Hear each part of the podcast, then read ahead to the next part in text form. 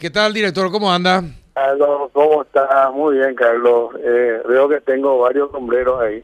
Entonces, es un gusto siempre charlar contigo. Bueno, gracias por atendernos, muy amable. Le, le consulto, ¿en algo va a cambiar el estatus eh, de del relacionamiento ANDE, eh, Itaipú y Electrobras ahora que eh, hay un proceso de privatización de Electrobras?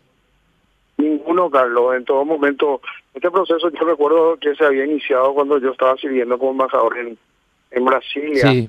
Y hace ya un par de años. Y en todo momento, eh, lo que hace Itaipú quedaba fuera de la pri- privatización. Creo que también había una agencia eh, de energía atómica que quedaba fuera. Ellos tienen, creo que una, una usina eh, nuclear.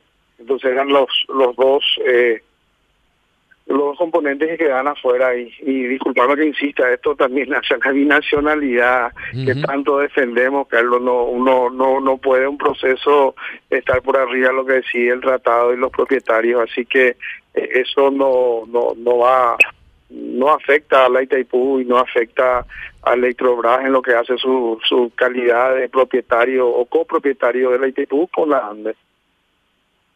Está bien, es importante eh, entender esto porque eh, de lo contrario mucha gente va a creer que podría haber problemas. Entonces no afecta no, en no, nada. Yo, yo quisiera ser categórico, te agradezco la, la oportunidad de referirme a este tema y, y eso nunca estuvo sobre la mesa, Carlos.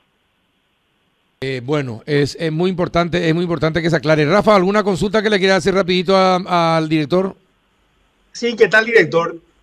De, de Hola, todas Rafael, maneras, igualmente, igualmente, muy buenas tardes. De todas maneras, esto no va a requerir algún ajuste a alguno de los anexos, de nota reversal o algún instrumento eh, de ambos estados. Estimamos que no, Rafael, en el momento que está aceptado Itaipú no va a ser afectado, por lo tanto no, no modifica a lo que hace el tratado y no, no vemos una necesidad de una reacción rápida que yo te estoy dando, pero todo indica que, que no, no, no habría por qué hacerlo. Ya.